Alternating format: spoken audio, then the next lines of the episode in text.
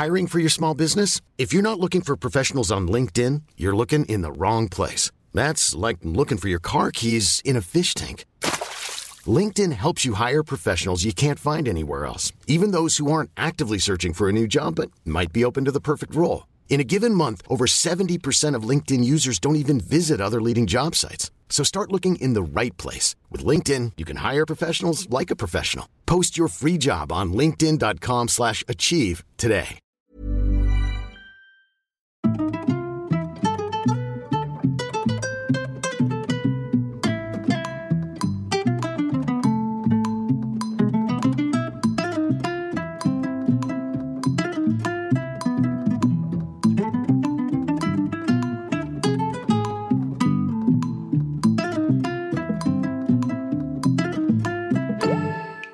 Les solos, bienvenue dans le premier podcast dédié aux mamans solo. Des épisodes qui vous donneront chaque lundi les clés nécessaires pour booster votre quotidien. Je suis Shane Love, maman solo d'un petit garçon et j'ai décidé de nous rassembler pour que l'on chemine ensemble vers du bien-être, mais aussi pour parler sans langue de bois de ce qui ne va pas. Alors installez-vous confortablement, vous êtes ici chez vous. Il était une fois William, une amoureuse de l'amour qui finit par se rendre compte que la vie n'est pas le conte de fées qu'elle s'était imaginé. Voyant que son couple ne tient plus trop la route, elle et le papa de son fils se séparent en bons termes. Mais voilà, pas facile de retrouver un logement quand on est seul, alors le couple maintenant séparé se retrouve quelque temps colocataire chez la belle-mère.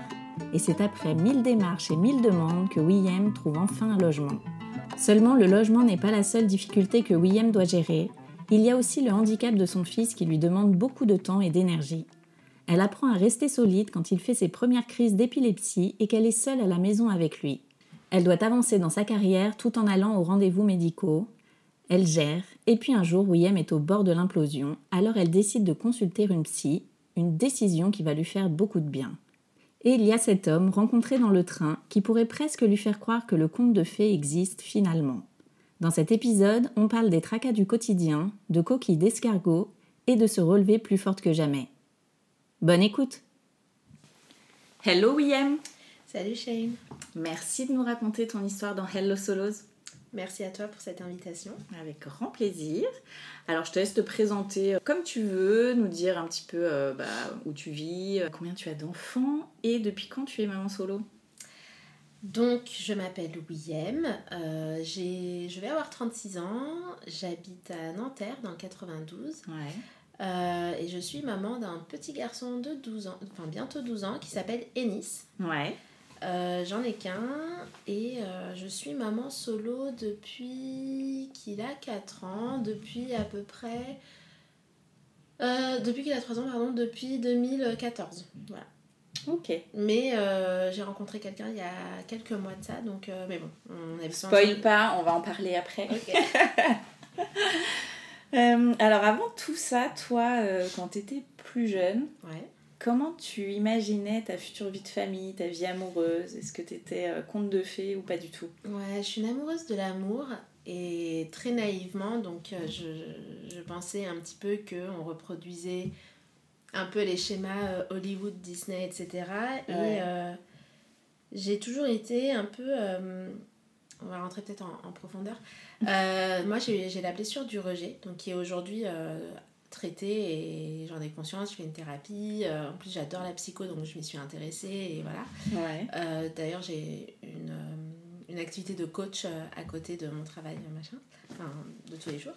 Et euh, c'est vrai que pour moi, c'était trop important d'être aimée coûte que coûte, etc. Donc, ma première relation sérieuse a été bah, avec le père de mon fils. Euh, et je, je, je, je projetais euh, effectivement du, de l'amour parfait qui n'existe pas. j'ai eu mon enfant à 24 ans, je me suis dit très bien, je vais faire mes trois enfants. Moi, je voulais trois enfants, 24, 27, 30, comme ça à 30 ans j'ai fini. Et, euh, et c'est parti pour le reste de la vie, etc. Et euh, bah, grosse désillusion. Euh, quand tu te rends compte qu'en fait, non, c'est pas un conte de fées et que forcément, tu attires ce qui va nourrir ta blessure et tu vas avoir bah, des prises de conscience et tout. Donc, je pense que j'ai été hyper naïve pendant très longtemps. Moi, je vivais dans une bulle et après, la chute a été un peu brutale. Mais on va dire que j'ai j'ai été euh, toujours dans un schéma de euh, l'amour triomphe toujours, l'amour est plus fort que tout et quand on aime, on, on peut tout surmonter. Ouais. Et au bout de combien de temps vous avez été tombée enceinte? Au bout de, Au bout de 5 ans. Ouais, quand même, donc vous, avez, vous connaissiez bien. euh, Mais euh, nous, on s'est rencontrés, on était vraiment jeunes. Ouais. Euh, J'avais euh, 18 ans et demi. Euh, lui 22 et tu te connais pas? Ouais. tu vois. Et c'est compliqué parce que tu peux pas. En fait, tant que tu te connais pas réellement euh, au plus profond de toi-même, tu peux pas savoir ce que tu veux, donner le meilleur de toi, etc. Donc, au bout de 5 ans, je suis tombée enceinte et euh, c'était déjà un peu. euh, au fond de moi, je savais que mon couple était déjà mort. Ah ouais. Mais euh, l'arrivée de ce bébé, ben, tu te dis, allez, peut-être que, tu vois. Hmm. Et j'ai eu une grossesse hyper compliquée, euh, assez difficile. Hum, toutes les maladies, euh, tous Ah ouais. les machins, j'ai tout eu. Et en fait, j'ai accouché euh, prématurément et bref, c'était un début de vie compliqué pour mon fils. Hmm. Et au bout de quelques années, au bout de trois ans, ouais, c'était. Ouais, le couple, il tenait pas du. Enfin, il tenait plus du tout, quoi. C'était si évident. Ouais. Et en plus, euh, vu que mon fils est né avec euh, des problèmes, etc., c'est. Tu sais, soit ça renforce le couple, soit Ouais. ça l'éclate. Et nous, au début, ça nous a renforcés, mais pas tant que ça.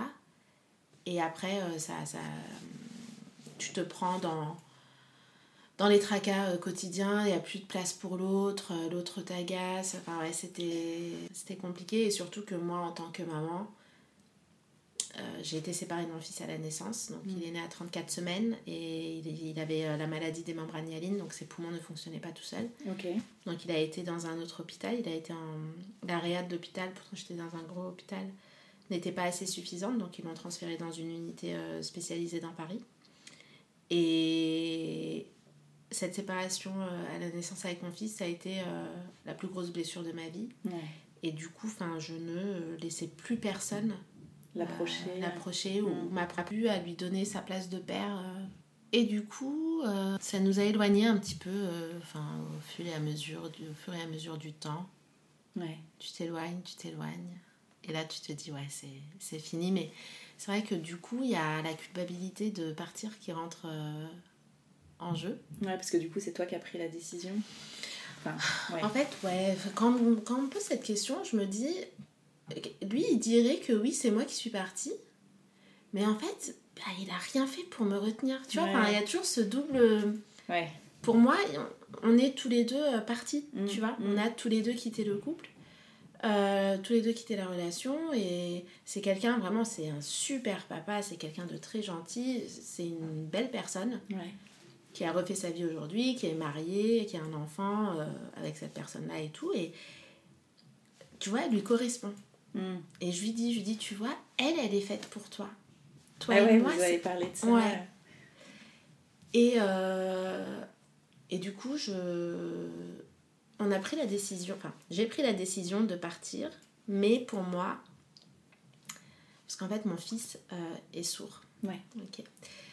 Et en plus, on a découvert qu'il avait une maladie génétique en plus. Enfin bref, il a, il a plein de petites choses qui font que euh, on a vraiment voulu tout mettre en œuvre pour que mon fils soit bien. Pour Ouais. que son bien-être, en fait, soit euh, le, le- le cœur du, de nos préoccupations et que euh, on ne se serve pas de lui pour se faire du mal. Enfin, vraiment, ça, c'était hors de question. Ouais. Donc, vu qu'on a toujours voulu mettre mon fils au centre de tout, euh, quand on a décidé de partir, et c'est drôle parce que je me souviens très bien de, de- de ce moment-là où je lui ai dit on fait quoi maintenant Hmm. par rapport au petit Et je lui ai laissé plusieurs choix.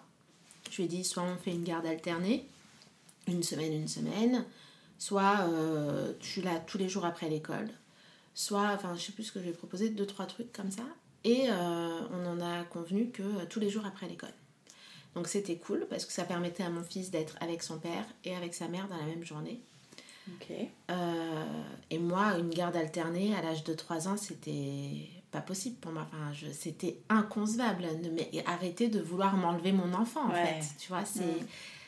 Et on a tenu comme ça bah, jusqu'à aujourd'hui. Voilà. Donc euh, aujourd'hui, c'est plus tous les jours parce que bah, les aléas de la vie font que. Euh, Donc mardi après, mercredi après, il est chez son père, un vendredi après-midi sur deux et euh, un week-end sur deux. Ah, il y a quand même le week-end sur deux. ouais. Mm. Ok. Tu vois, bah, typiquement, un jour, il y a des enfin, plusieurs psys qui m'ont dit bah, votre fils il est trop heureux. Oh, Ouais. c'est possible ça d'être Ouais. trop heureux? Ouais, et c'est pas bon. Ah ouais. Parce que tu connais pas la frustration, parce que. euh, Mm. Donc, Trop protégé alors peut-être. Ouais, et euh, tout va trop bien tout le temps, quoi. Ok. Tu vois? Ouais. Et la vraie vie, c'est pas tout va trop bien tout le temps. Donc. euh, Donc. euh, Mais il a quand même son handicap. Donc Ouais. c'est quelque chose de... Enfin, comment il le vit lui Ben, en fait, euh, ils le vivent pas comme nous, on le Ouais. vit de l'extérieur. Ouais. Tu vois, c'est leur identité, c'est. Bon, il a connu que ça de toute façon. Donc, euh, Bah, il est pas né sourd. Ah d'accord. Ouais, il est devenu sourd, on sait pas pourquoi, mais il est devenu sourd. Et en fait, tu vois, quand il se dessine, il- enfin, surtout petit, il se dessine avec les appareils. En fait, c'est tellement une. C'est ses oreilles, tu vois. Ouais. Donc, nous, avec euh, notre cœur de maman, nos filtres, nos... tout ça, on va avoir beaucoup d'empathie, beaucoup de peine, beaucoup de pitié, enfin, plein de choses que euh, lui et d'autres euh, personnes sourdes ou avec euh, d'autres handicaps ne vont pas ressentir parce que, bah, c'est comme ça en fait. Ouais. Vous, êtes des entendants, nous on est des malentendants, tu vois. C'est Et, euh, et du coup, c'est vrai que quand on a décidé de se quitter, ça a été hyper galère pour moi, mais vraiment j'ai beaucoup galéré parce que je n'ai pas de famille en France. Donc moi j'ai grandi à l'étranger, euh, Ouais. je suis franco-tunisienne et mes, mes parents sont partis vivre au Moyen-Orient. Euh, j'ai pas de famille et j'étais maman solo avec un travail... euh, j'étais dans la moyenne des salaires, euh, Mm. peut-être un petit peu plus, mais... Et là, faut prendre un appart.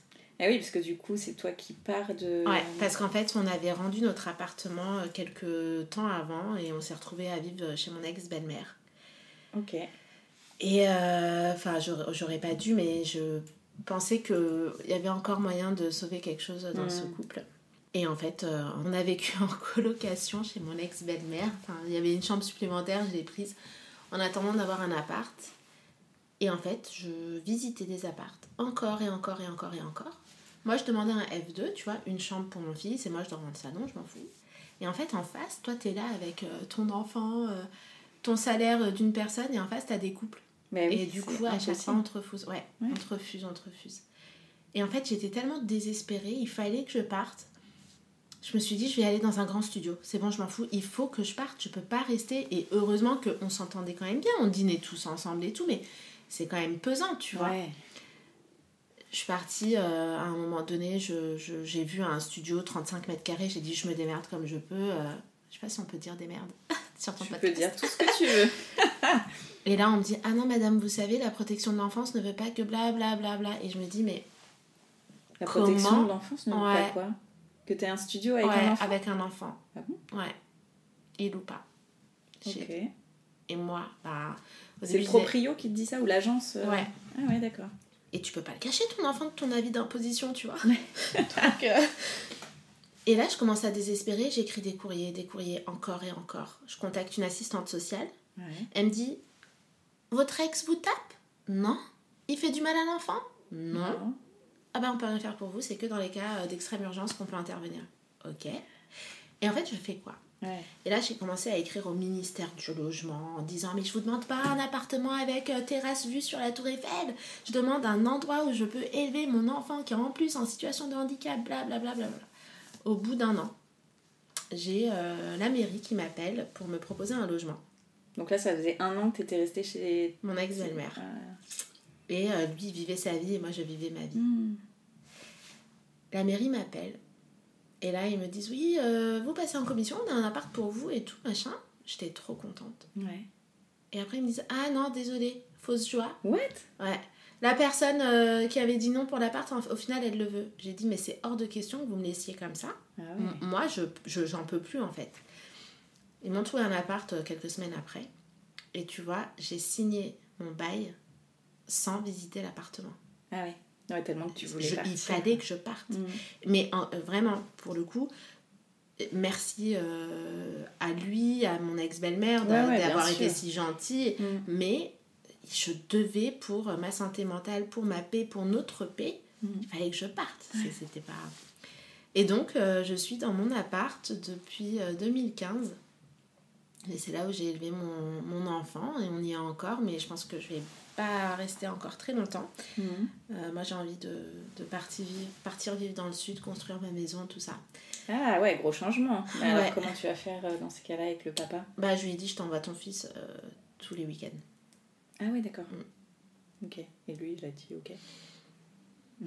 Pour l'instant, je lui ai dit, écoute, il y a peut-être euh, avec mon taf moyen que à voir comment on amène ça. Et c'est vrai que le problème, c'est que moi, mon fils est dans une école spécialisée. Euh, Ouais. en, en France, le handicap, c'est compliqué. Mm. Euh, les enfants n'ont pas de place. Moi, j'ai attendu 4 ans pour avoir la place. J'ai dû, mais, mais Batailler. euh. c'est même pas batailler, c'est c'est supplier. Je, je au téléphone, je pleurais avec le directeur de l'établissement et je lui disais Je vous en supplie. Je me souviens très bien, j'étais en sortie scolaire avec mon fils. Je lui dit Je vous en supplie, ne nous abandonnez pas, s'il vous plaît. Mm. Et du coup, ben là, ça va recommencer. Parce que mon fils, dans deux ans, il doit partir de cette école-là. Ouais. Et il n'y a, pas de- y a pas de suite en fait. Et donc je me dis, si j'arrive à trouver une place dans un IME dans le sud, un truc, bah, enfin, il faut que je commence dès maintenant à regarder, mais ouais, je... là, je, moi, la vie parisienne, euh, c'est fini pour moi. Mm. Et justement, comment tu as géré euh, toute euh, cette partie euh, administrative pour ton fils Est-ce que vous l'avez fait à deux, même si vous étiez des ex, mais toujours coparents Ou c'est plutôt toi qui a... Alors pendant des années, on a vachement divisé euh, les tâches. Euh, donc moi, mon fils avait, en plus de l'école, donc il allait dans une école publique euh, classique de quartier, il avait deux fois par semaine de l'orthophonie et de la psychomote. Mon ex, donc, finit assez tôt, le travail finit à 13h30, donc il avait le temps de l'emmener. D'accord. Et les rendez-vous médicaux, donc il y en a beaucoup. Ouais. Euh, parce que tu as rendez-vous chez l'ORL, donc c'est à l'hôpital, tu as rendez-vous avec l'audio, c'est chez l'audioprothésiste, tu as rendez-vous. Enfin, on se les est partagés vraiment, c'était une fois toi, une fois moi. Et là, en plus, il y a la maladie génétique qui s'est rajoutée, l'épilepsie, les rendez-vous, les rendez-vous neuro, enfin, Ouais, c'est ça. Ça s'arrête pas, quoi. Ouais, ça ne s'arrête pas. Et en plus, à l'école, là où il est, dans l'école spécialisée, l'année dernière, il nous demandait que une fois par semaine, on vienne pour suivre la leçon particulière de, du prof avec euh, notre enfant, euh, pour pouvoir en fait refaire, enfin réappliquer les mêmes méthodes d'apprentissage à la maison, tu vois. Donc c'était toutes les semaines, jeudi, à je sais pas quelle heure, il fallait venir toutes les semaines, à midi, toutes les semaines. Tu vois, ça prend de l'énergie. Lui, il peut pas poser... euh, En fait, moi je suis cadre, donc euh, c'est un peu malléable, ça va. Mais lui, il, il a des horaires et il commence à 6h du matin. Donc pour être dispo à midi, il faut poser une demi-journée. Tu peux pas poser toutes les semaines une demi-journée. Ouais. Donc on s'était dit, ok, moi j'y vais le jeudi, mais du coup le mercredi après-midi, tu le gardes toi. Enfin voilà, on s'est arrangé. Et donc euh, les... une fois toi, une fois moi, ça a duré bah, jusqu'à, on va dire, il y a deux ans. Mhm.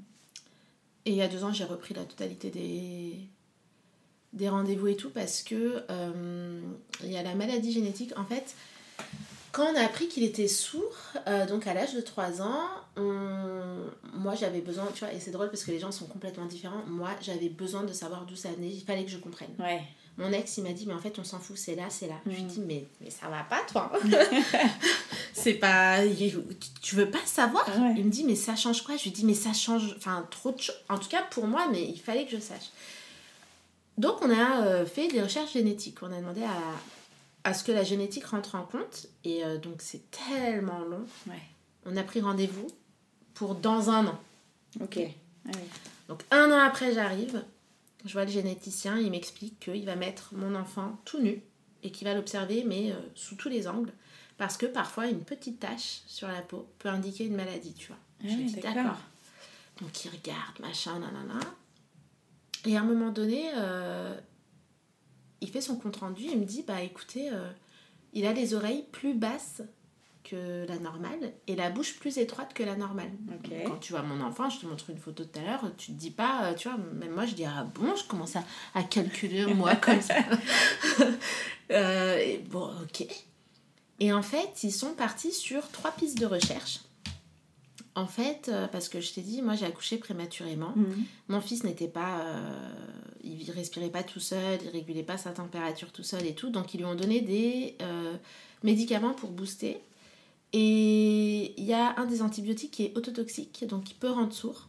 Ah oui, d'accord. Ouais.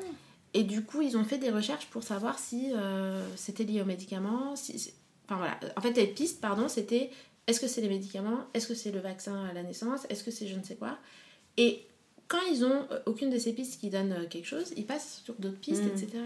Donc petit à petit, euh, tu vois, ils font leur cheminement. Et ils m'ont dit ça va être long. J'ai dit bah d'accord. Euh, les premiers résultats arrivent au bout de quelques années. Ce n'est pas ci, ce n'est pas ça, ce n'est pas ça. Ok. Et un jour, ça faisait six ans, un jour, je reçois un appel et on me dit Bonjour, c'est la génétique de Necker. On a reçu des... on a quelque chose à vous dire. Ok, je vous écoute. Ah non, faut Vous rendez-vous. Ah oui, bien sûr. Ah, vous allez me laisser comme ça? Oui Ah, d'accord, ok, sympa. Et là, je prends rendez-vous. Et elle me dit Donc, toi, t'es là. Euh, t'as du mal à accepter la surdité. Enfin, non.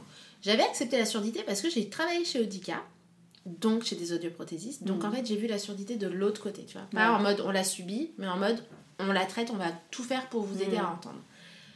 Et c'est ça qui m'a aidé à accepter la surdité. Donc, toi, t'es là et tout, et elle te dit T'as plein d'espoir, tu vois. Tu te dis, c'est bon. Moi, je me souviens, un généticien, il m'a dit le problème chez mon fils, c'est euh, à l'intérieur, tu vois, t'as la, la cochlée, c'est comme. euh, c'est ça? Oui. C'est comme euh, un espèce d'esca- comme une coquille d'escargot Ouais. qui est défaillante. Je lui dis, mais greffez-lui une coquille d'escargot, un truc, quelque chose. Fait. Je lui dis, mais attendez, mais on fait des greffes du visage, des greffes de plein de choses. On fait des opérations à cœur ouvert. Et une surdité, vous pouvez pas traiter Et donc, elle m'appelle, elle me fait, oui, bonjour, euh, machin, docteur truc. Mais je fais, oui, bonjour, j'ai le cœur qui bat à mille. Je me dis, enfin, je vais savoir.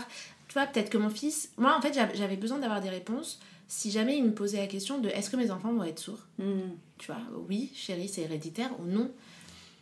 Elle me dit, bon, euh, on n'a rien trouvé pour la surdité sur les 216 gènes. Par contre, on a trouvé une maladie génétique chez votre fils. Bam Un truc qui tombe dessus encore. Tu fais, ah d'accord, ok, Ah super. Elle me dit, bah, je peux rien vous dire de... Il n'y a pas grand-chose à vous dire. Ils sont 16 dans le monde diagnostiqués. Euh, c'est sur le chromosome 15, gène RORA. Euh, voilà. Ok. Tu tapes gène RORA, ils disent gène principal de l'autisme et tout. Tu fais, what? Et c'est vrai que mon fils, il, il est atypique, mais tu vois, les psys m'ont pas dit qu'il avait un... qu'il pouvait être sur le spectre ou... Ouais. Donc va faire des tests de QI. Ah oui. Donc elle me dit ils sont tous épileptiques parce qu'il avait un petit mal épileptique mon fils. Donc c'est juste c'est des petites absences mais très très très brèves, D'accord. quelques secondes. Genre il est juste comme ça, il fait comme ça et ça passe. Elle me dit ils sont tous épileptiques les 16. Votre fils est le seul sourd. Euh, Ils ont tous un QI faible. J'étais là, ok. Euh, et voilà. Donc euh, l'école, tu vois, il était encore à l'école publique, qui me disait Oh, Vous savez, madame, c'est pas trop sain, votre enfant Ouais. pas. Non? Ah, Non, mais je Il dis, avait quel âge là? Là, il avait 10 ans. Ah ouais, donc ça fait pas si longtemps en fait. Ouais. D'accord. Je lui ai dit Non, non, non, non, non, non. Il est très intelligent, mon fils. Ah, ok. Et en rentrant dans l'institut spécialisé là, de, l'école spécialisée où il est, on a fait un test de QI, on a fait tout ça, et en fait mon fils est euh, surdoué, Mhm. dans, euh, surtout au niveau de la, de la mémoire auditive et, euh, et euh, visuelle. Et en fait c'est juste que l'éducation nationale n'est pas du tout Ah bah non, ça c'est sûr. oui. Câblé Mm. pour euh, voir où. Après, il est très manipulateur. hein. Moi, pendant des semaines, des mois, il leur faisait croire qu'il savait pas lire. Il faisait non, moi je sais pas lire. Pour qu'on le laisse tranquille euh, au fond de la classe Ah à ouais. jouer. et, euh, et du coup, ouais. On a fait les recherches, enfin on a fait les, le test de QI, j'ai dit mais non, euh, enfin ils ont peut-être tous un quotient intellectuel faible, bah moi non. Mm. Euh, et d'un coup l'épilepsie s'est déclenchée. Donc il a eu la première crise d'épilepsie quelques Ah semaines donc après. plus forte là cette fois-ci, c'est ça? Une vraie crise. Une vraie crise, moi je connaissais pas. Je lui criais ne meurs pas, ne meurs pas. J'étais obligée de gérer toute seule. Et tu vois, et ben autant gérer les rendez-vous administratifs, enfin l'administratif, les rendez-vous et tout, c'est facile, ça va. Tu te dis, c'est bon, tu es dans une routine comme au travail, tu dois faire si ton rendez-vous, tu prépares. Tu... Autant quand tu es face à ton enfant qui est en crise d'épilepsie Mm. et que tu es seul, c'est dur parce que bah il y a que toi en fait. Bah, Tu, c'est tu reposes sur personne, il y a que toi, donc tu gères, tu es acteur, tu subis, tu es acteur, tu dois accompagner et tout. Et le tu vas à l'hôpital, tu passes ta journée, tu as peur qu'il meure, tu poses des questions, euh, il va mourir. Non, c'est qu'une. En face, on dit, non, madame, c'est qu'une crise. Oui, enfin, je connais pas la crise, Ouais, tu vois. c'est clair. Merci. Moi, il est là en train de machin, euh, je sais pas. Ouais. Et en fait, ce qui fait le plus mal, j'y ai pensé en, en venant ici euh, te voir. Je me dis, qu'est-ce que j'ai le plus subi, on va dire, dans mon célibat de maman solo C'est quand tu vas dormir le soir, tu es tout seul en fait. Mm. Tu pleures sur ton oreiller tout seul en fait. Il n'y a personne à côté pour te dire ça va aller, tu vois. À ce moment-là, tu as juste envie de décharger sur l'épaule de quelqu'un Mm. tout ton. Juste, ok, maintenant prends soin de moi 5 minutes, tu vois. Ouais. Oui, surtout quand tu prends soin euh, Ouais. euh, de ton enfant euh, Mm. qui a un handicap. euh, t'as le rôle d'infirmière aussi, quoi. Ah, mais Mm. t'as le rôle de tout sans Ouais. que, que tu le veuilles, Bien soyons sûr. honnêtes, Bah sans que tu aies rien demandé non plus. Je veux Mm. dire, aujourd'hui, tu vois, je trouve que on parle pas assez des mamans solo d'enfants en situation de handicap ou malades. Ouais. On leur donne aucun moyen de. de... En fait, t'es pas formé, t'es pas informé, t'es rien. Et on te dit, bon, à partir de maintenant, tu vas être professeur, infirmière, éducateur. Mais en fait, moi, j'ai pas envie, tu vois Ouais. aidez-moi parce que moi déjà de base moi j'ai pas envie on n'a pas envie d'être nous aussi on a envie de pouvoir avoir nos mioches à la maison qui fassent le devoir tranquillement sans que ça soit trop compliqué moi mon fils quand je lui disais Covid ça a été horrible Mm. moi Covid en tant que maman solo qui a dû continuer de travailler de la maison Ah bah oui. d'un enfant en situation de handicap qui a des demandes particulières avec un accompagnement particulier il est resté un mois devant la télé T'as culpabilisé de ça? Euh, non. Non, parce qu'en fait, si je fais pas, ben en fait, euh, ils mangent pas. Il n'y a pas d'argent qui rentre. Bah oui, bien sûr. Donc non, j'ai pas culpabilisé, j'ai fait comme j'ai pu. Euh, je, je sais que je... Je sais que je suis pas... à- Tu vois, moi, je suis pas le genre de maman à... Je, je sais pas à quel âge mon fils a fait euh, du vélo sans roulette. Une fois, j'ai découvert qu'il faisait du vélo, vélo sans roulette. Je fais, Oh, mais c'est trop bien ça, chérie Tu vois Ouais. je peux pas te dire à quel âge il a dit papa, maman, je sais plus. Oui, et tu retiens moi, pas les dates. je retiens pas. Le fait- Il y a plein de choses où pour moi c'est c'est pas important, mais ça veut ça ça veut pas dire que je l'aime moins, tu vois. Ouais. Moi typiquement jamais tu je suis tatouée. Quand on me dit tatoue-toi le, la date de naissance de ton fils, je fais mais pourquoi faire? Merci, je sais quand est-ce qu'il est né, tu vois. Mais je l'aime tellement et je pense que moi mon langage d'amour c'est les actes, tu vois. Mm. Et du coup, ouais, en fait, quand euh, tu dois tout gérer tout seul, ben parfois tu t'es fatigué. Moi, par exemple, j'avais beaucoup de mal, je, je suis totalement honnête et en transparence. Mhm. Quand on me dit Ah non, mais je sais, moi aussi, je suis maman solo. Euh, oui, mais c'est pas pareil, Ouais, bien sûr. tu vois.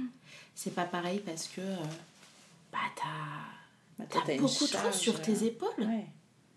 La santé de son enfant, de toute façon. Euh, Et après, ben, tu dois te faire violence. mm. Hum, Tu vois, moi, l'épilepsie, c'est arrivé ce jour-là. On me dit, ne vous inquiétez pas, madame, on ne donne pas de traitement parce que parfois, bah, vous pouvez faire une seule crise dans votre vie. Ok, d'accord. Pile poil la semaine d'après, une semaine passe. Mon fils est aux toilettes. Je suis dans la cuisine. C'était le matin, tout le temps le matin, avant d'aller à l'école. J'entends boum Et là, j'ai su. J'ai su. Je suis allée aux toilettes, j'ai ouvert. C'était fermé à clé. Je suis repartie à la cuisine, j'ai pris une cuillère, j'ai ouvert euh, Ah avec la là. cuillère. Et il était en train de convulser dans son pipi, tu vois. Mm. Et là, pareil. Sur le coup, t'es superwoman.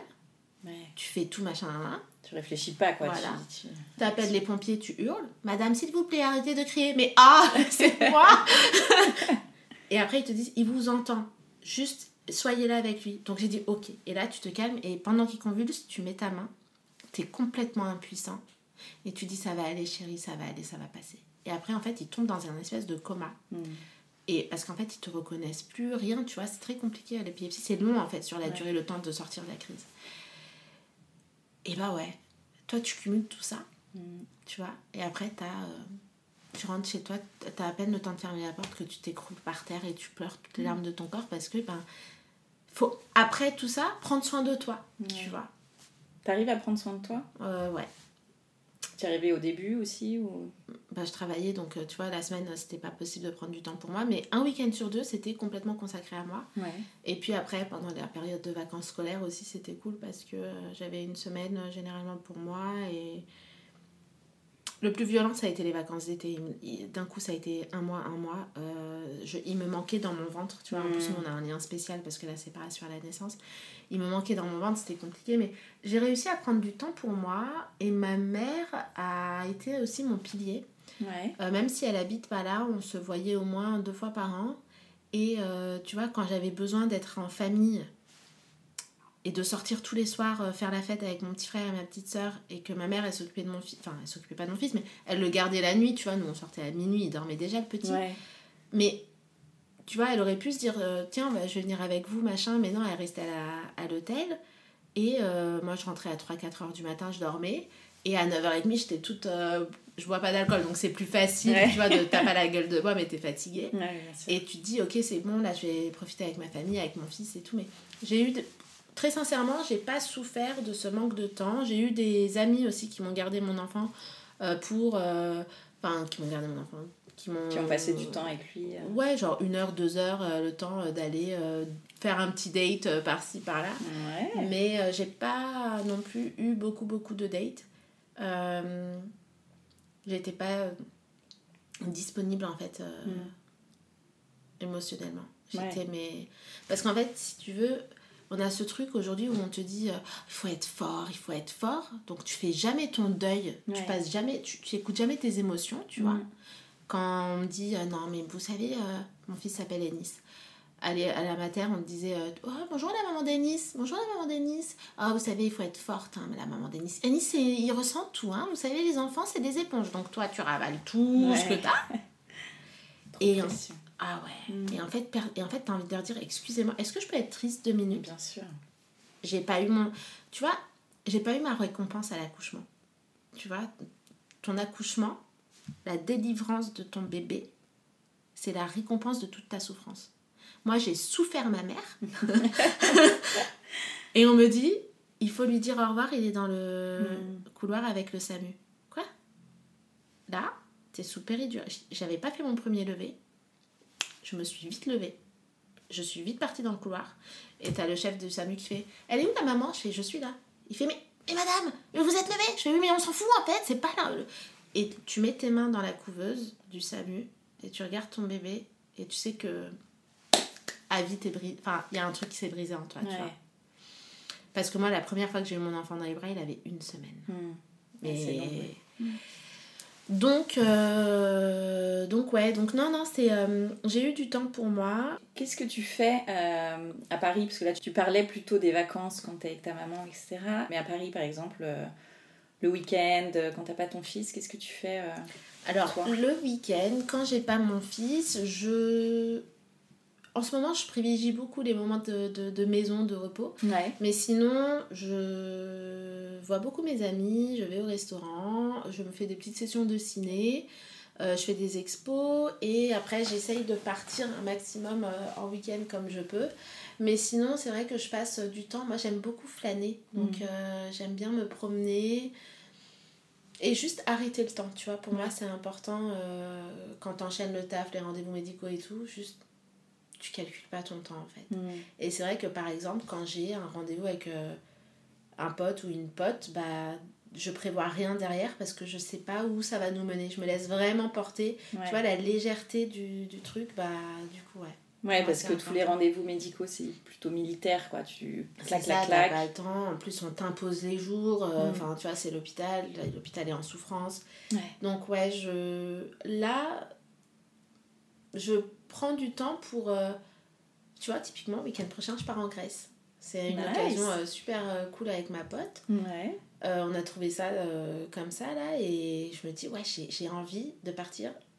Là, je reviens d'un week-end à Londres avec mon chéri, mais j'ai envie de partir avec ma pote, tu vois. Mhm. J'ai envie de me retrouver moi, en tant que femme, Ouais. parce que c'était très important pour moi de continuer à être femme et de continuer à, à ne pas m'enfermer dans un rôle de maman, Mm. tu vois. Ouais. Et pour moi, maman, ça ne me définit pas, Mm. tu vois. Ouais. Quand on me dit oui, j'ai eu euh, ma déception amoureuse de ouf, concentre-toi sur ton fils, machin, et tu te dis mais tu veux que je me concentre sur quoi? Le fait qu'il ait des tumeurs en plus derrière les tympans qu'on doit opérer demain, c'est ça? Ouais. En Ouais, t'as fait, elle est où ma porte Ouais, de, ça. tu vois? Et L'oxygène. donc voilà, et donc tu te la crées Mm. Parce que ben t'as besoin en fait de, de, de ce truc. Et c'est vrai que quelque part, je pensais que la relation avec euh, le manipulateur pervers narcissique euh, me sauvait, mais en fait, euh, pas du tout. Ouais, parce que tu me disais en off que tu t'étais resté trois ans en couple Ouais, après ouais, avec ouais, euh, ce mec-là. Puis- Mais en fait, pas du tout. Et t'apprends à prendre soin de toi. Mm. Donc en gros, c'est, euh, je pense que ton euh, moi parent qui est à l'intérieur de toi, qui prend la relève et qui se dit tiens maintenant, tu vois, sois euh, là pour toi-même. Ouais. Et il n'y a pas mieux au final. Mm.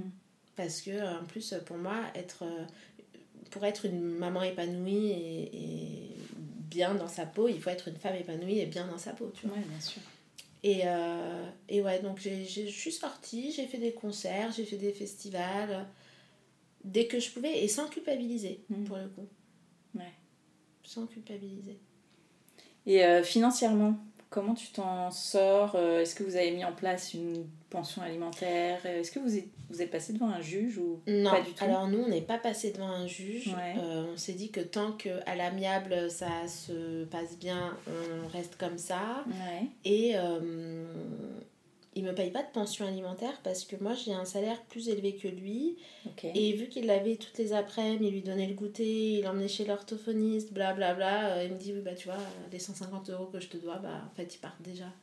J'ai pas voulu me prendre la tête et un jour j'appelle comme ça là, euh, le juge des affaires familiales et je dis oui, euh, quand même. euh, moi je trouve ça abusé, il devrait payer une pension. Il me fait oulala, attention, hein, parce qu'avec votre aime, machin, nanana, c'est vous qui risquez de donner une pension alimentaire. J'ai dit pardon, j'ai dit ok, Ouais. c'est bon, je peux pas. ça va aller, ça va aller. J'ai pas besoin de. Et c'est vrai que je me suis aussi battue pour me construire une carrière. euh, Mm. Ça, c'est compliqué, tu vois. Moi, je suis très carriériste. Ouais. Et euh, typiquement, quand j'étais chez Schindler, euh, enfin dans mon ancienne entreprise, il fallait, on était encore dans le Covid, mais il fallait trois semaines de présentiel pur et dur pour euh, s'approprier un peu euh, bah, le tout. Et l'école de mon fils, c'était l'école publique encore, avec euh, le Covid, ouvrait à 8h45. Et moi, je devais être à 9h30, à 1h30 de chez moi. Ah là ouais. dit, ça colle pas. Mm. Et en fait, ouais, mon frère habitait en France à ce moment-là. Tous les jours, je l'appelais, s'il te plaît, s'il te plaît, tu peux euh, emmener Nice à l'école, s'il te plaît? Je partais à je sais pas quelle heure. J'ai une copine, elle se réveillait à 6 heures pour venir chez moi. Pour... Enfin, j'ai eu de l'aide comme ça, même si j'avais pas toute ma famille et tout. Mais ça, c'est stressant. Tu vois, quand tu dois sortir du travail, donc on attend des choses de toi, tu dois partir du travail parce que à 18h30, le centre aéré ferme parce qu'en fait, c'est tes vacances scolaires, mais que tu dis, j'ai pas du tout envie de poser ma semaine de vacances parce que flemme de rien Bien faire sûr. Ouais. tu cours. Je pense que ça, c'est ce qui a été le plus euh, relou pour moi dans le côté maman solo. Ouais. Euh, C'était euh, T'en as pas parlé à tes employeurs? Si, mais en fait, il fallait que je parte à 17h. Bah oui. Mais. C'est impossible en France de toute Enfin, c'est Mm. compliqué, tu vois. Mm. Encore plus quand t'es cadre. Bah oui. Tu prends Ah, ton après. voilà. Ouais. J'ai de la chance parce qu'ils m'ont jamais dit ça.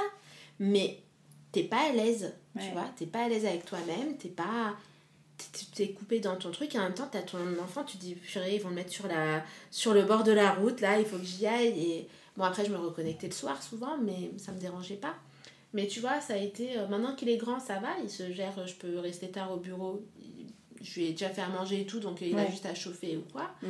Mais euh, ça, c'était un peu euh, stressant pour moi. Bah oui. Tu vois, il pouvait pas rester à la maison. Euh, j'ai toujours travaillé loin de chez moi, je sais pas pourquoi. Et, euh, et du coup, ouais, le temps d'aller chercher et tout, tu cours. euh, Tu cours. Ça, ça a été euh, une difficulté. euh, une difficulté euh, Mm. dans mon.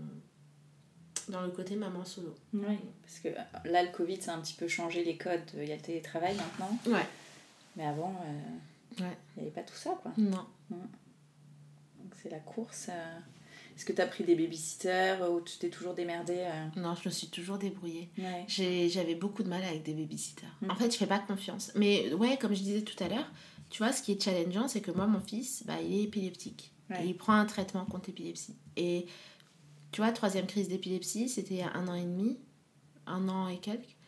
Je dormais, il dormait avec moi sur le canapé parce qu'il adorait me rejoindre.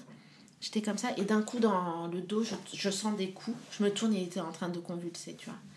Et malgré ça, tu dois apprendre à le laisser partir en colo, à le laisser partir en week-end tranquille chez son père, à le laisser. Ouais.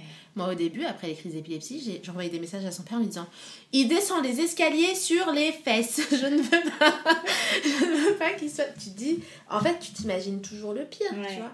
Parce que je me dis, euh, j'ai dû combien de fois demander est-ce qu'il va mourir Que ce soit en réa, à la naissance, euh, l'épilepsie, flemme. Mm.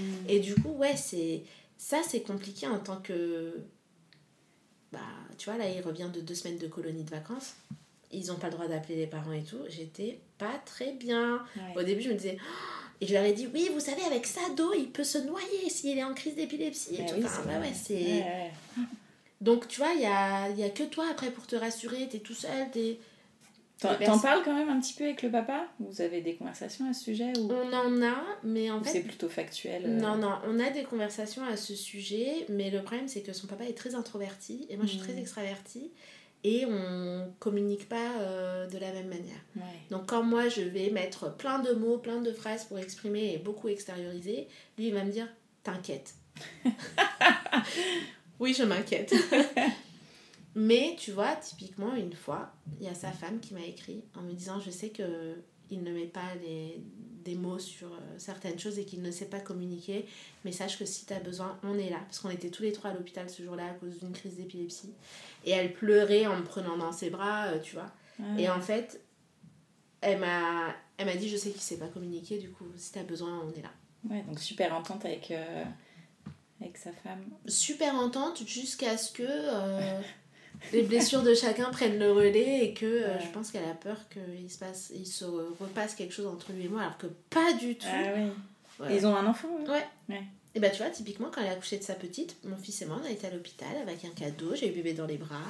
euh, Hmm. Tu vois, on a vraiment toujours voulu laisser le bien-être du petit et son bonheur euh, au milieu du truc et, et faire en sorte que ça fonctionne. Ouais. Ouais. Et alors l'amour, parce qu'on a fait des petits, euh, des petits l'amour, teasings là. mais- c'est compliqué hein, l'amour euh, quand t'es maman solo. Hmm. Tu sais, j'ai remarqué un truc, c'est que souvent les gens ils te disent Ah, le papa est parti, papa il a quitté parce qu'il est sourd. Non, pas du tout, non. Ah ouais, on dit ça, ok. Et euh, au début, je savais pas trop comment me positionner, l'amour. J'étais sur les applis de rencontre. Est-ce que Ouais. je dis que j'ai un enfant? Est-ce que je dis pas? Mais est-ce que ça veut dire que je cache? Mais en même temps, est-ce que ça fait fuir? Mais en même temps, ouais, j'ai envie que la, la mauvaise personne ne soit pas présente pour moi, donc euh, qu'elle fuit. Ouais. Mais est-ce que moi-même, c'est important pour moi de dire que j'ai un enfant? Tu vois, tu te poses plein de questions. Ouais, c'est clair.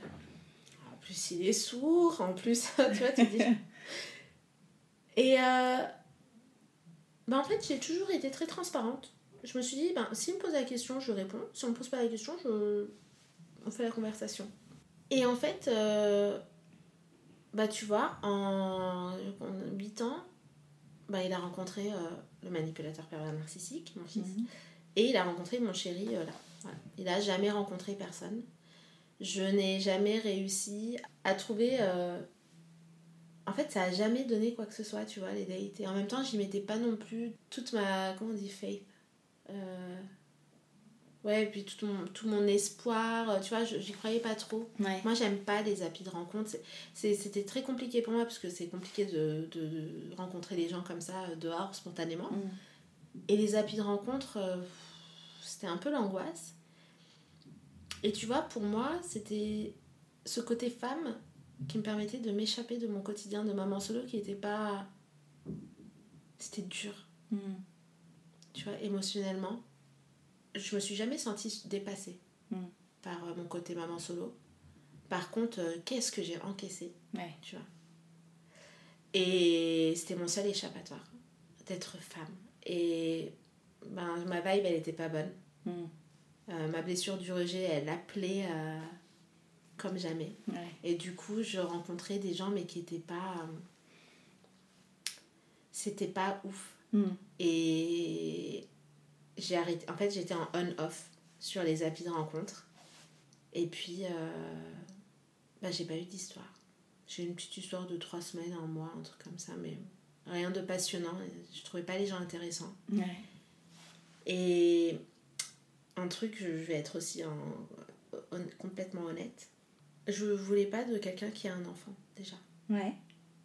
Bah oui. Et quand je dis ça, les gens me disent Hein, mais c'est égoïste Je dis Attendez de savoir pourquoi. Je ne voulais pas d'un homme qui ait déjà des enfants, même un enfant, parce que j'étais tellement indisponible émotionnellement, je n'avais tellement plus d'énergie dans ma bataille pour mon fils, Ouais. que je n'aurais pas été une bonne belle-mère pour cet enfant, Mm. tu vois. J'aurais pas pu écouter cet enfant quand il me parlait. J'aurais dit, en fait, dans ma tête, tu me montres un dessin, mais si tu savais à quel point je m'en fous, parce qu'en fait, je me demande si mon fils, sa surdité, elle va continuer à se dégrader. Tu vois, je suis Ouais. pas connectée au moment présent. Mm, mm.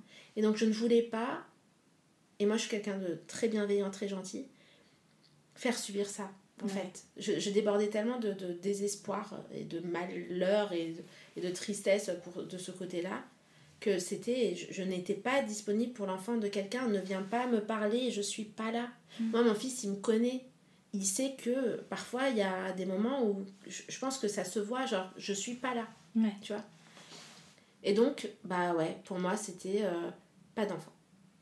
J'ai déjà du mal à gérer, moi, mes émotions, mon enfant et tout, euh, pas d'enfant. Mm.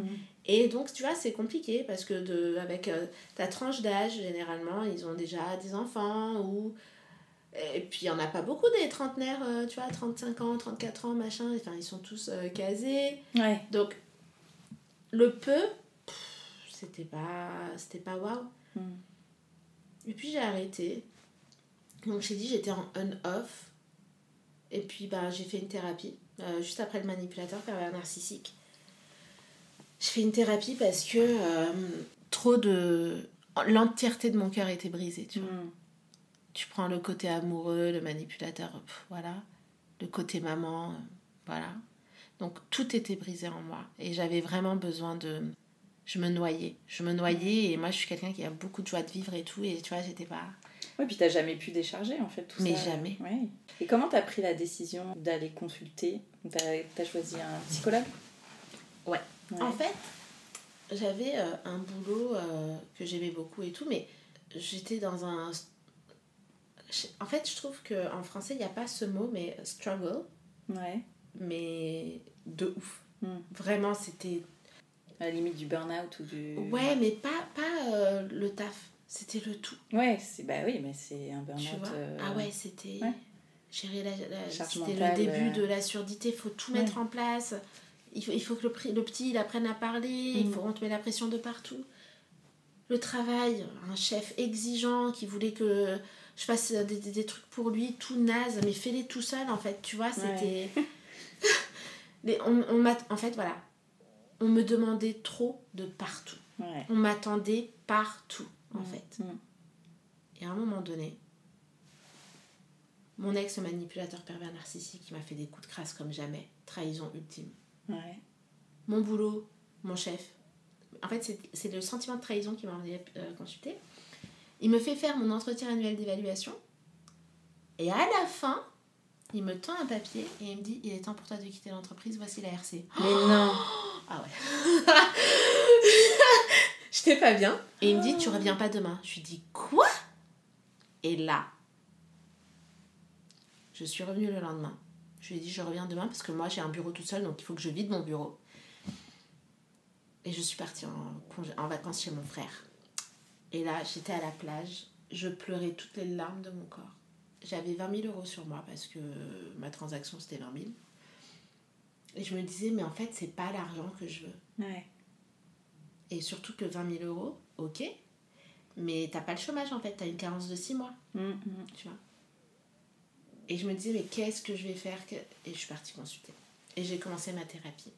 Et en fait, c'était une nana du taf qui voyait cette psychologue-là. Mm. Et cette nana du taf, elle avait une vie tellement compliquée que quand j'ai vu qu'elle allait bien, j'ai fait oh.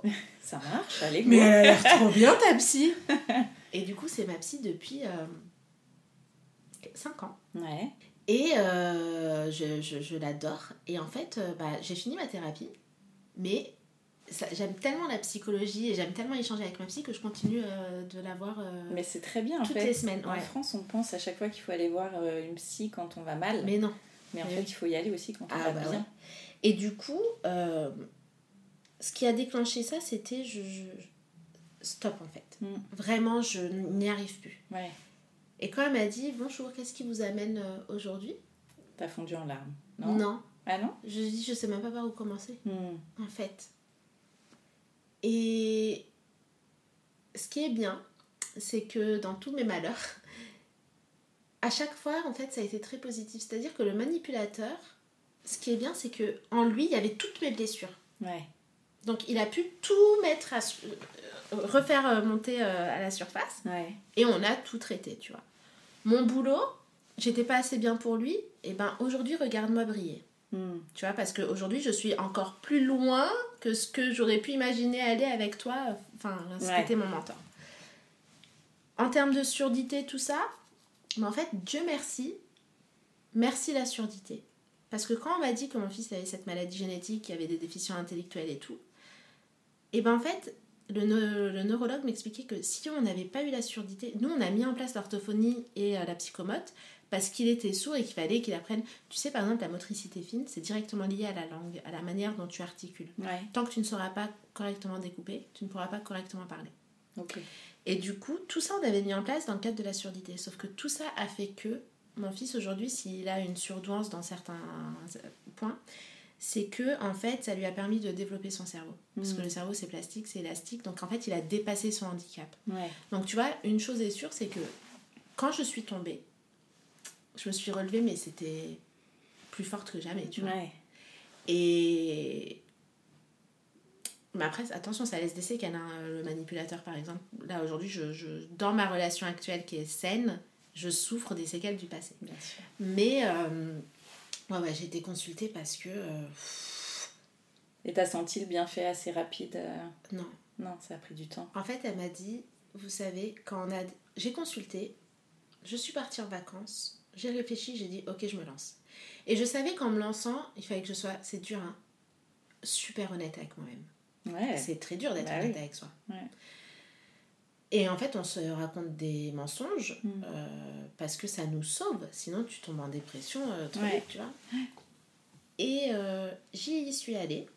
Et elle m'avait dit, ok, on va commencer la thérapie. Elle m'a dit, sachez qu'il y a des moments où vous, vous allez vouloir tout arrêter parce Mm. que c'est dur. Ouais. Et elle me dit, et c'est à ce moment-là où il faut tenir. J'ai dit, ok. Et en fait, euh, j'ai jamais voulu arrêter. Et en fait, j'ai vu les bienfaits petit à petit. Et j'ai la chance d'avoir une maman, mais exceptionnelle. Et ce que j'avais à lui dire, par exemple, parfois, ou quand je dis Ah, mais maman, tu sais, quand toi tu pensais que ça c'était bien ce que tu avais fait pour moi, en fait, c'était pas bien. Hmm. Moi, j'ai souffert de ça, ça, ça.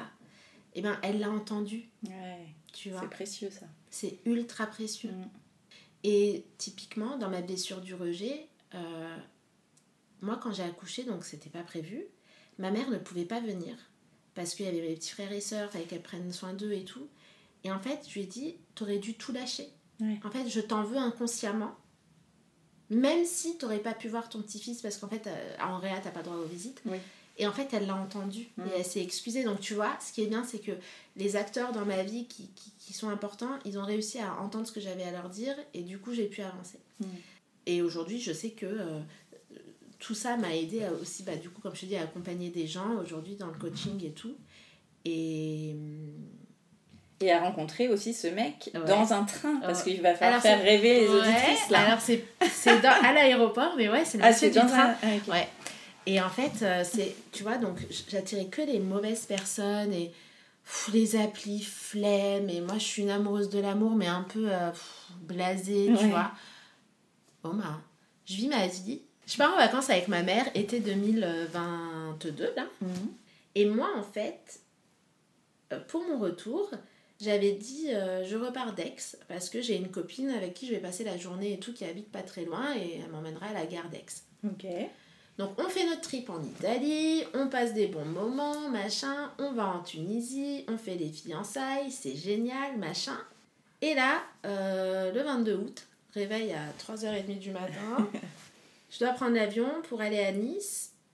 Et surtout que ma pote ne peut pas venir me chercher à Nice pour aller à Aix parce que euh, son mari a des problèmes. Et donc j'ai dû me débrouiller, j'ai dû chercher un itinéraire de TER, machin. Ouais. Donc j'arrive à, à l'aéroport de Tunis, je dis au revoir à ma mère. Et je suis avec mon fils qui me pose 70 000 questions à 5 h du matin, tu vois. Oui, et cet avion, pourquoi si? Je dis, je sais pas, chérie, je sais pas. Et en face de moi, tu vois, en salle d'embarquement, je vois ce mec.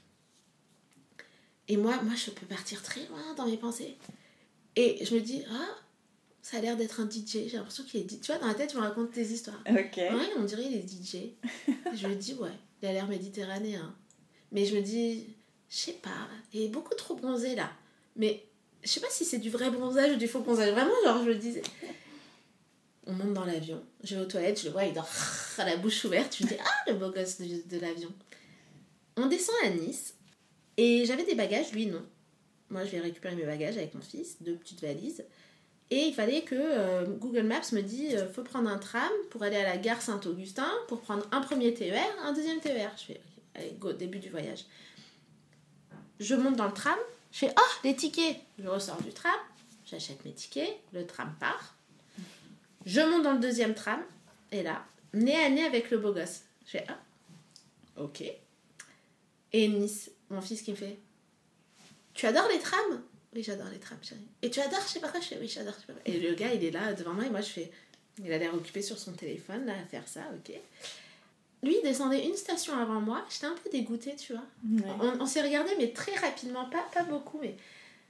Il descend du tramway, et il longe comme ça, et il me fait bail. Oh. Et je me dis, mais il se fout de ma gueule. tu fais bail quand t'es déjà dehors et quoi, les portes elles se sont fermées. Tu vois, j'étais un peu euh, genre, ça sert à quoi, tu vois Ouais. Et tu vois, ça m'a fait plaisir, mais je me dis, mais merde Genre, Ouais, oui, là, on va plus se revoir, quoi. je descends à la station d'après, euh, je suis au bout de ma vie. Je dis à mon fils, pousse une valise, s'il te plaît. Il me fait, ah, moi je suis fatiguée. Je, oh. Je dois marcher 15 minutes, il y a des travaux partout, je marche. J'arrive à la gare Saint-Augustin, il y a grave du monde. Je vois destination Aix, c'est de l'autre côté. Je fais putain. Je descends les escaliers, je monte de l'autre côté avec mes valises, je pose mes valises, je lève la tête et il est là. Ah. Je me dis, Ah, truc de ouf.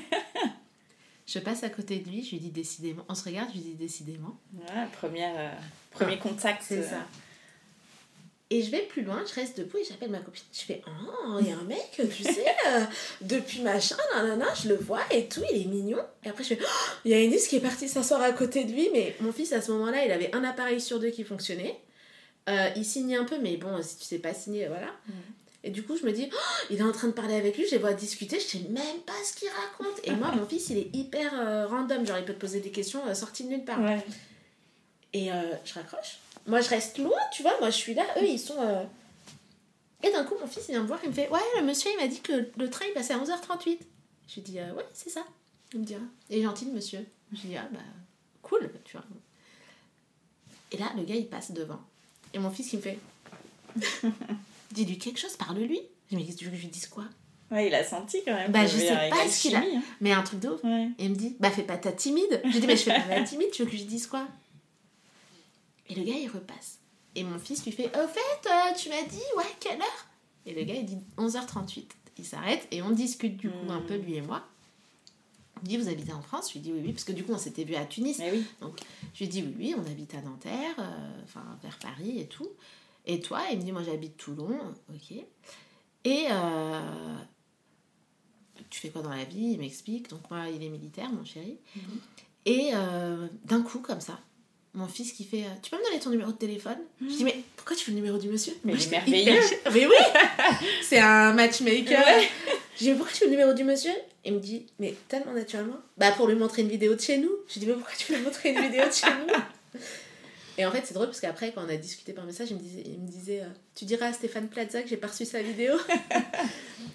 Et donc, euh, il dit, oui, je peux te donner mon numéro. Je fais, non, mais c'est pour c'est moi qui vais le prendre. Tu vois Et moi, tu vois, j'étais un peu gênée et tout. Quand il me dit, tu t'appelles comment? J'avais un sac que ma mère m'a offert il y avait écrit William dessus. Je fais, William, comme sur le sac, hein, très, très euh, narcissique, euh, machin. Bref, le train arrive. il y a trop de monde, euh, je panique, j'ai deux valises, un enfant, il faut que je monte dans ce train. Il me dit Tu veux de l'aide? Je fais Non, merci. Il me dit Si, je vais t'aider. Je fais Ok, merci. On monte, mais on monte pas au même endroit. Et là, j'ai son numéro de téléphone. Et je me dis Merde, tu vois, c'est dommage. Mais je le retrouve pour prendre la valise. Et Nice qui me dit Oui, je veux m'asseoir, je suis fatiguée. Je me dis Oh non, non, pourquoi Va Non, je vais avec toi. Je fais Oh là là. ok. Donc, tu vas avec ton fils. Il n'y a pas de place. On n'a trouvé que deux places pour nous. Et à un moment donné, je lui envoie un message et je lui dis euh, Il y a une place qui vient de se libérer. Il me dit Ok, j'arrive. Et d'un coup, il y avait quelqu'un. Je lui dis Bon, bah, c'est mort. Et lui, il descendait à une station et il me dit à tout le monde Et il me dit euh, Ce fut court, mais un vrai plaisir cette rencontre. Euh, Tiens-moi au courant si tu montes, euh, si tu descends sur Toulon, je, on ira boire un verre avec plaisir. Et si moi je monte sur Paris. Et je lui dis oui, oui, t'inquiète, je descends dans deux semaines. Mais en fait, c'était pas vrai du Ah oui tout. Mais j'ai des copines qui habitent pas loin. et en fait, je, je voulais trop euh, Ouais. le revoir, tu vois. Énorme. Et euh, je continue mon périple avec mon fils qui entend que d'une oreille, avec mes valises, mais euh, tu vois, avec euh, cette petite légèreté, tu Ouais. vois, dans le cœur. Et il m'écrivait. Alors moi, c'est- il faut savoir qu'il est non communicant, non expressif, non tout. Et là, il faisait l'effort, tu vois, pour me séduire. Vous êtes arrivé? Non, pas encore. Et là, et là? Et au final, on- le lendemain ou le surlendemain, il me dit Putain, je dois partir en formation euh, en Bretagne, je suis deg. Tu fais quelque chose ce week-end? Ah oui, parce qu'il passe par Paris. Ouais. Ouais. Je lui dis non. Il me dit Bah, si ça te dit, euh, je te tiens au courant, mais je vais peut-être venir. Je lui dis Ok. J'appelle euh, mon meilleur ami, je fais Ah, le mec de- du train et tout, truc de ouf, il va venir sur Paris, mon fils, qu'est-ce que je fais? Et je lui dis Attends, je trouve un moyen de faire garder à Nice. Et il me dit Ah non, mais moi j'aime bien, il peut rester avec nous. Je fais Non, non il va pas rester avec nous. Franchement, euh, j'adore mon fils, Oui, mais, c'est un date, c'est mon Ouais. moment, tu vois. Mmh, bien sûr. Et donc, les jours passent. Et on devait se trouver, retrouver le samedi matin à 10h20 à Bercy. Et tu vois, la veille, ou l'avant-veille, il me disait Ouais, est-ce que tu peux m'aider à réserver un hôtel? Parce que moi, je connais pas trop vos arrondissements et tout. Et je me dis Ouais, de toute façon, il va mentir. Obligé, il va vouloir euh, venir chez moi. Obligé, Mhm. machin. Et si tu veux, tous mes traumas du passé avec le manipulateur pervers narcissique et ce manque de confiance que j'ai en- dans les gens, ben, je peux pas poser trop de questions parce que je veux pas faire la meuf euh, Mmh. trop ouf. Et en même temps, j'avais envie d'y croire, tu vois. Donc quand j'ai réveillé mon fils le samedi matin pour l'emmener chez mon pote, pour pouvoir faire ma journée de date, et en fait, 10h20, on n'avait pas encore communiqué depuis la veille. Et je me dis, putain, tu vois, c'est... Moi, je me dis, on va plus jamais entendre parler. Non, mais parce que, tu sais, sur les applis de rencontre, le ghosting, c'est ultra violent, tu Mmh, vois. mmh. C'est... Et quand Ouais. tu te fais ghoster ou des trucs comme ça, enfin, au final, ça a un impact, tu vois. Mm. Et je suis comme ça à Gare de Lyon, euh, à Bercy, face à la gare. Je prends mon téléphone, je lui dis Salut, t'es arrivé? Il me dit Oui. Oh J'étais contente. je lui dis Je te vois pas. Il me dit Je suis sur les escaliers. Je lève la tête et je le vois. Et euh, on se fait la bise. Et tout de suite, il me donne un sac. Il me dit Tiens, ça c'est pour ton fils. Et dedans, il y avait plein de petits cadeaux, de Ah. goodies et tout. Ouais, trop mignon. Et donc, on a passé une journée ensemble super géniale. Et on était à Montmartre à un moment donné, et il me dit Ouais, donc euh, je reste trois semaines en Bretagne, euh, du coup, je sais pas trop quoi faire les week-ends. Je pense que je vais aller à Londres. J'ai jamais été à Londres et j'aimerais bien aller à Londres. Je lui dis Ah, Londres, moi j'aime bien, j'y suis allée plusieurs fois. C'est cher, mais c'est cool, tu vois.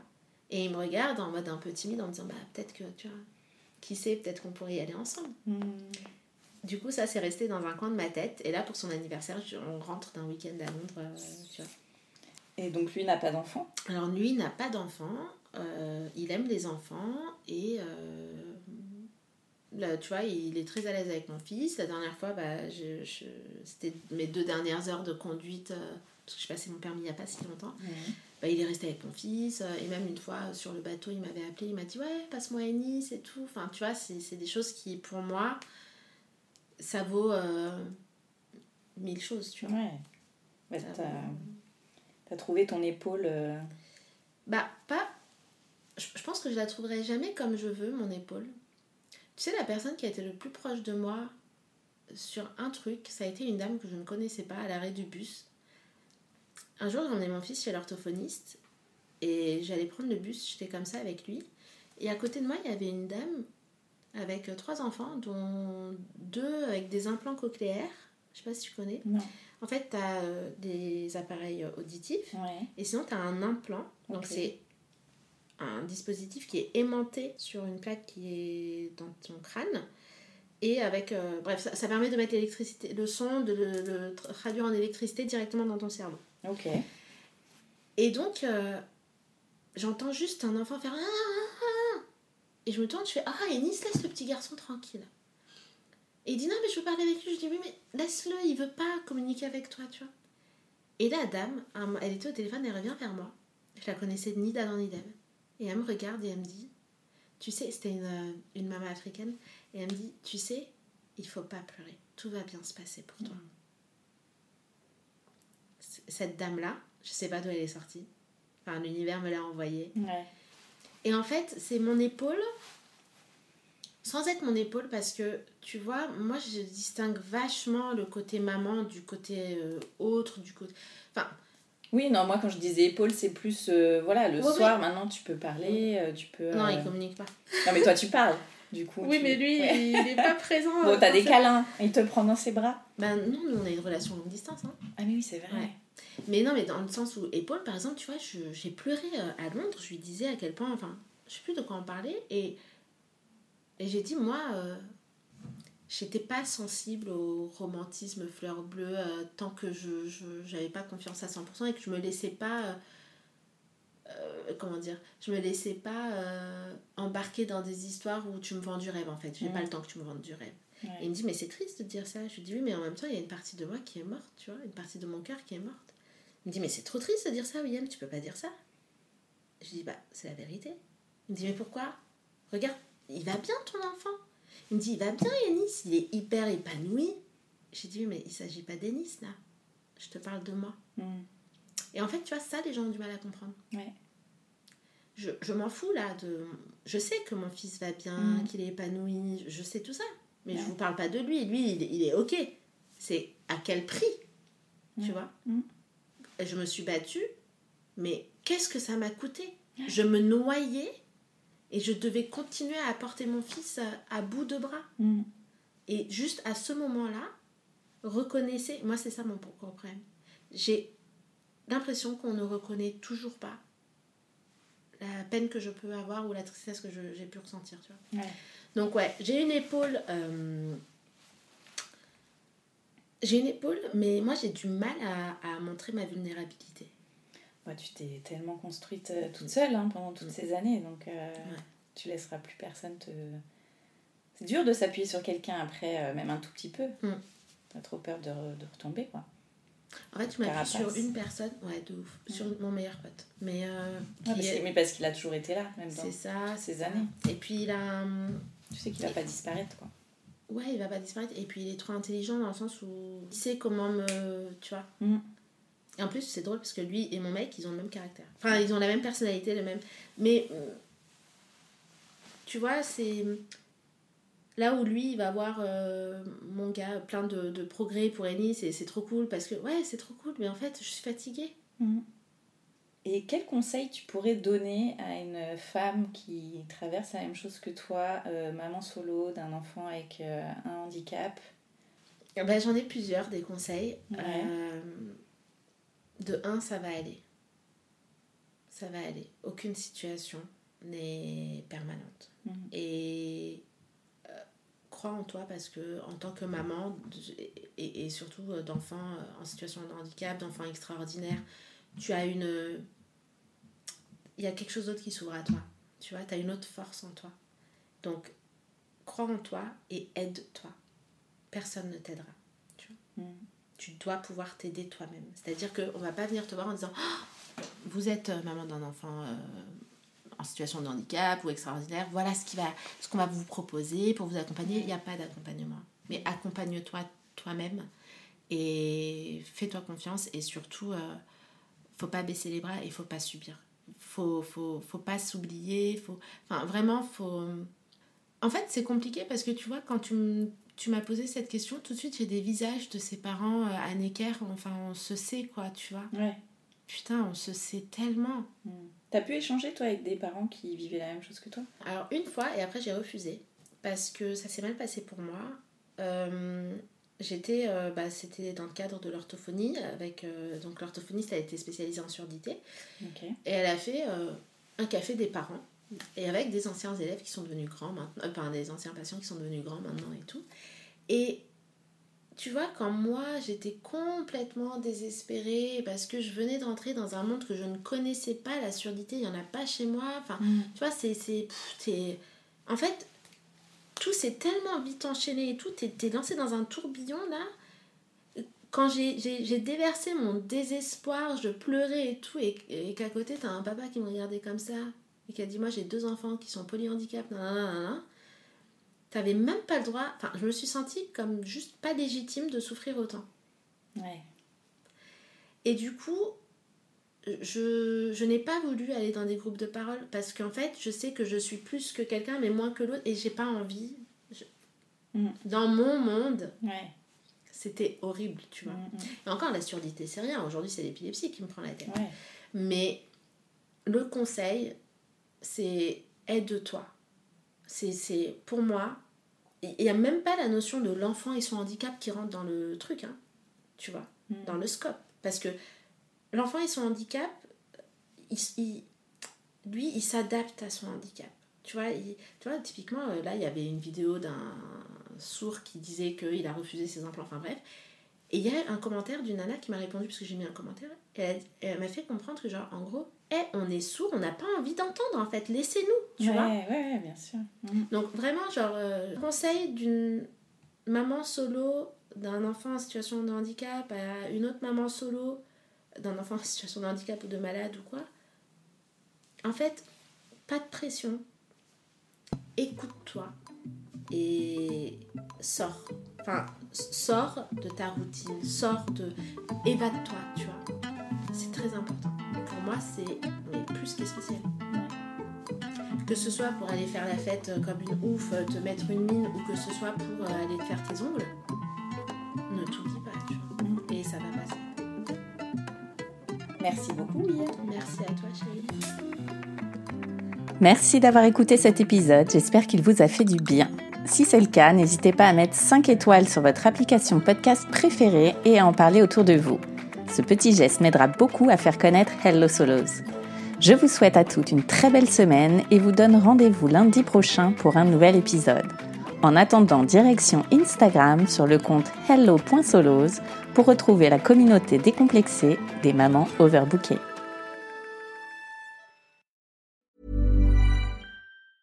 Even when we're on a budget, we still deserve nice things. Quince is a place to scoop up stunning high-end goods for 50 to 80% less than similar brands. They have buttery soft cashmere sweaters starting at $50, luxurious Italian leather bags, and so much more. Plus, Quince only works with factories that use safe, ethical, and responsible manufacturing. Get the high-end goods you'll love without the high price tag with Quince. Go to quince.com/style for free shipping and 365 day returns.